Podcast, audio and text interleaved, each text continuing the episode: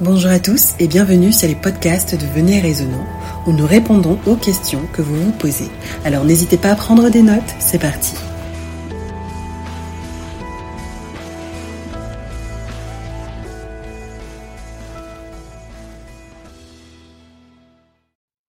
Ok, donc William, aujourd'hui nous venons avec le besoin de l'explication d'une parabole qu'on retrouve dans Matthieu 13, les versets 24 à 30.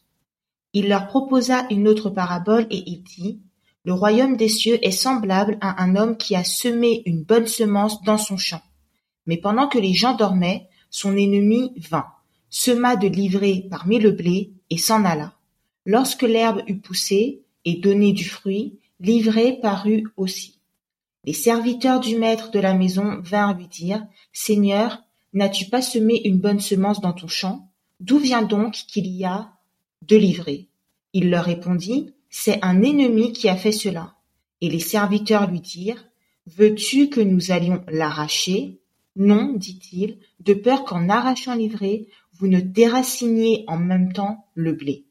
Laissez croître ensemble l'un et l'autre jusqu'à la moisson, et, à l'époque de la moisson, je dirai au moissonneur, arrachez d'abord l'ivraie, et liez-la en gerbe pour la brûler, puis amassez le blé dans mon grenier. Alors William, question, on parle de qui, de quoi exactement dans cette parabole? Merci Céline pour la question. Euh, à plusieurs reprises, lorsque on parle de, de controverses dans les dénominations et autres choses, que quelque chose se passe, il y a toujours cette phrase euh, de, de, des personnes qui n'étudient même pas la Bible, qui ne savent même pas ce qu'ils disent au contexte. Ici, des textes comme juste pour citer. Oh, vous savez quoi? Laissez croire livrer le blé. Mhm. Je sais pas si tu as entendu cette phrase. Oui, oui, oui. Donc, on entend toute cette phrase et tu te dis, mais est-ce que cette parabole parle vraiment de la situation dans laquelle euh, Est-ce que ça parle d'une dénomination, d'une église? Est-ce que ça parle de, du peuple de Dieu? Est-ce que ça parle, tu vois? Ce Oui. fait qu'on cite les, les, les- c'est un peu comme la, la, la, la fameuse phrase n'abandonnez pas votre assemblée. Oui. Pour- Pourtant, le mot qui est là, ce ne parle pas de l'église. Mhm. Quand on lit le chapitre 10, même le mot grec, c'est même pas assemblée, ça veut dire les gens qui se, avec qui tu t'es réuni. Et tu, et tu dis, mais il y a ces, ces slogans qu'on cite comme ça. Pourtant, Jésus est en train de dire autre chose par rapport à la parabole. Hmm. Pourquoi Jésus d'abord parle en parabole? C'est d'abord la question qu'on doit se poser. Pourquoi Jésus leur a pas seulement dit simplement les choses?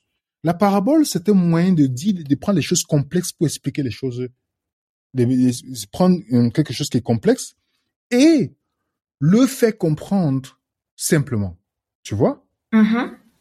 Et Jésus, par exemple, dans euh, Matthieu 13, le verset 10, les disciples, on nous dit que les disciples s'approchaient et lui disent, pourquoi parles-tu en parabole Tu vois?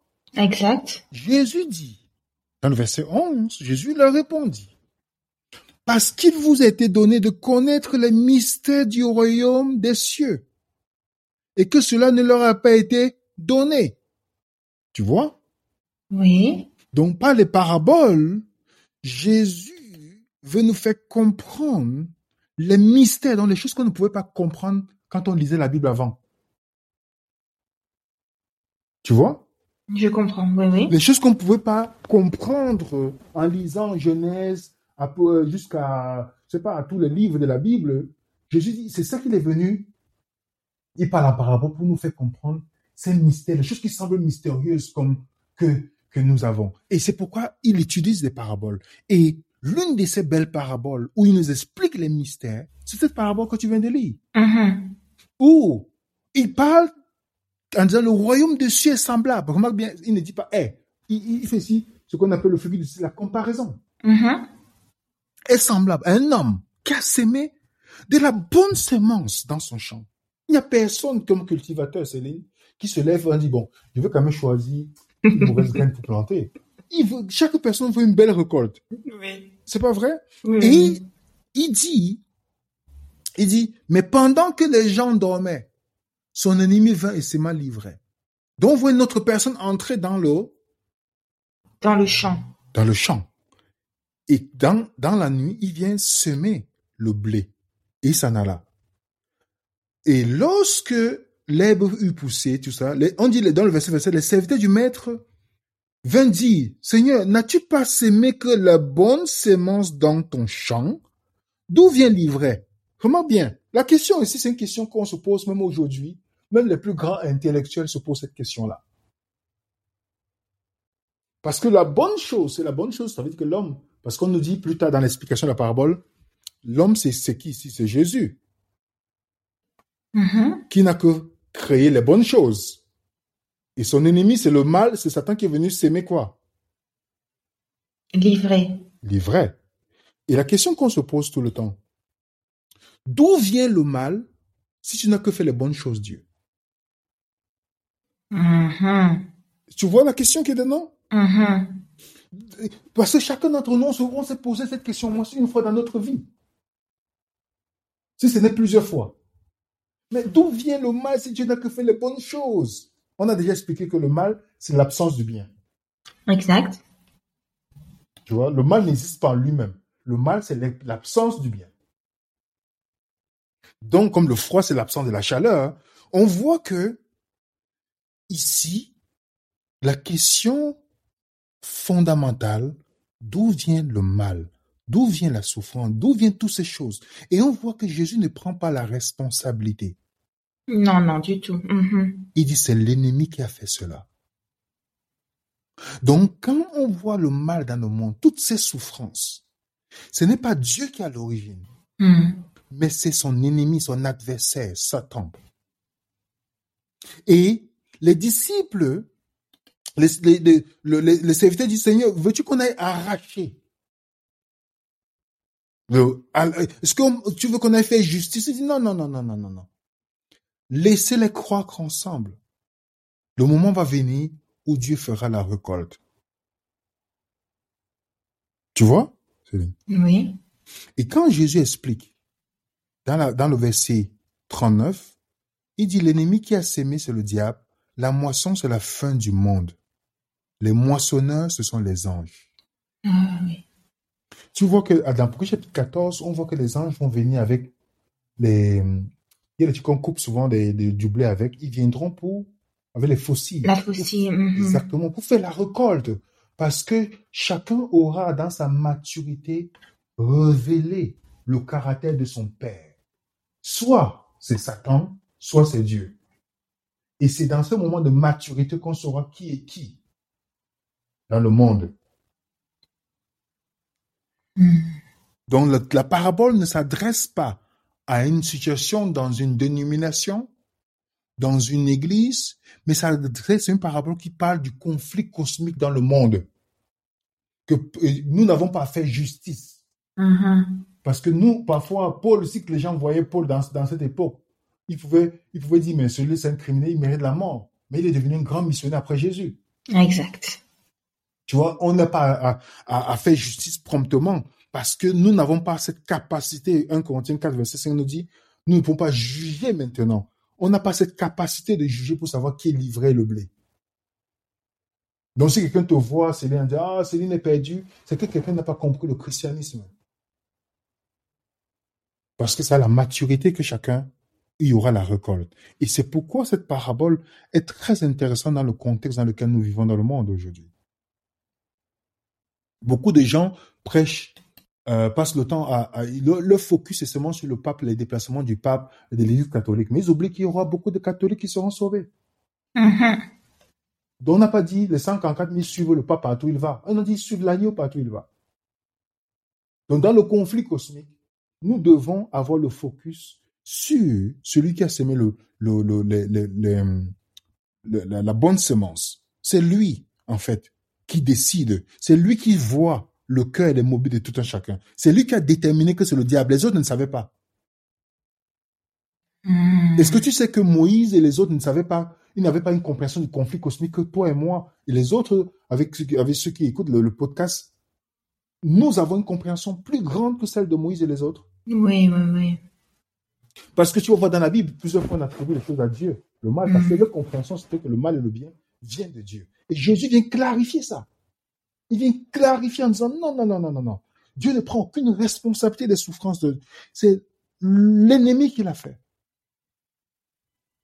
C'est l'ennemi qui l'a fait.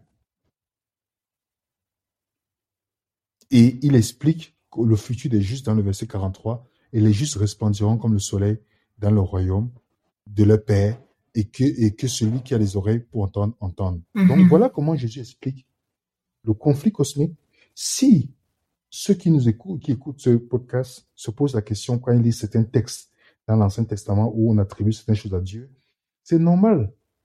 Ces personnes ne pouvaient que donner ce qu'ils comprenaient. Jésus est la vraie révélation de qui est Dieu le Père. C'est pourquoi il pouvait dire avec assurance et avec clarté que celui qui a fait le mal dans le monde, ce n'est pas Dieu. Hmm. Dieu, il n'y a point de ténèbres en Dieu. Dieu est lumière, comme Jean dit. Il n'y a point de ténèbres en lui. L'ennemi qui est la cause de tous les maux de notre société.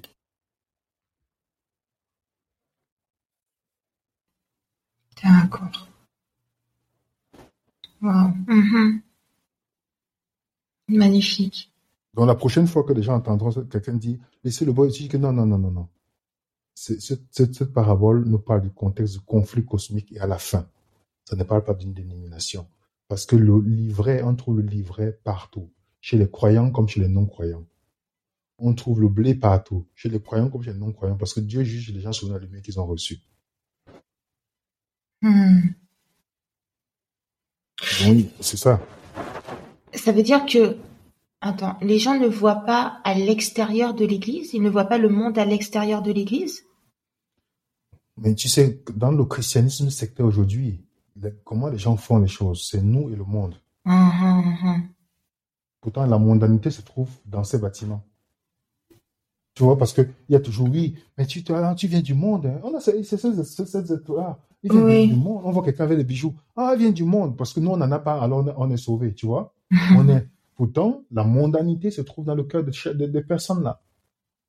Donc, cette séparation-là, c'est pas comme ça que Dieu voit les choses. Mhm. C'est ce que Dieu rappelle à Pierre dans Acte 10, verset 34, où Pierre finalement se rend compte que, que Dieu, Dieu, il dit bien, Dieu ne fait acception de personne. En toute nation, ceux qui le craignent, lui sont agréables. Donc, nous, on, on veut toujours faire la part, le monde et les gens. Dans la Bible, le livre d'Apocalypse 14 nous dit que la seule, la seule euh, différence que Dieu établit, c'est les messagers qui portent un message pour donner aux habitants de la terre. Exact. Il, il, porte l'évangile éternel dans la bonne nouvelle sur Dieu. Je dis bien, il porte la bonne nouvelle sur Dieu pour donner aux habitants de la terre. Mhm. Donc, ils partent leur annoncer une bonne nouvelle. Ils ne partent pas dire, nous sommes meilleurs que vous. Ils viennent leur donner la bonne nouvelle de Dieu.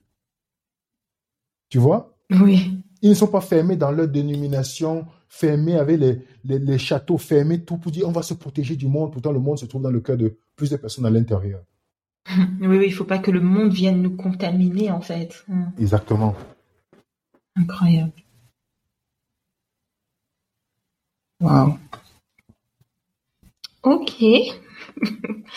J'espère que nos auditeurs auront bien compris cette parabole du coup euh, du blé et de l'ivraie qu'on retrouve dans Matthieu 13, versets 24 à 30. Je vais donner les autres aussi euh, références que tu nous as que tu nous as données. On a vu Apocalypse 14 que nous allons étudier, si Dieu veut, dans, dans quelques samedis, du coup. Exactement. On a la définition de la parabole dans Matthieu Le 13, chapitre 14, les le versets message 10 des- à 11. Le, oui, le le message du premier, deuxième, troisième ange. On oublie souvent le quatrième. hein. Hmm, on va étudier tout ça. Exactement. Donc sur Zoom à 16h le samedi. On a 1 Corinthiens 4, verset 5 et Acte 10, le verset 34. Merci beaucoup William pour cette nouvelle explication, pour ce nouveau podcast. Si vous avez des questions, n'hésitez pas à nous les poser. Si vous voulez qu'on traite de certains sujets, n'hésitez pas à nous le dire également. Et William, je te dis à bientôt pour un prochain podcast du coup. Oui, à bientôt, si Dieu veut, un prochain podcast. bye bye. Ouais. Merci de votre écoute. N'oubliez pas de nous envoyer toutes vos questions à l'adresse mail venez.et.raisonnant.gmail.com Nous vous disons à bientôt, si Dieu le veut, pour un prochain podcast de Venez et Raisonnons.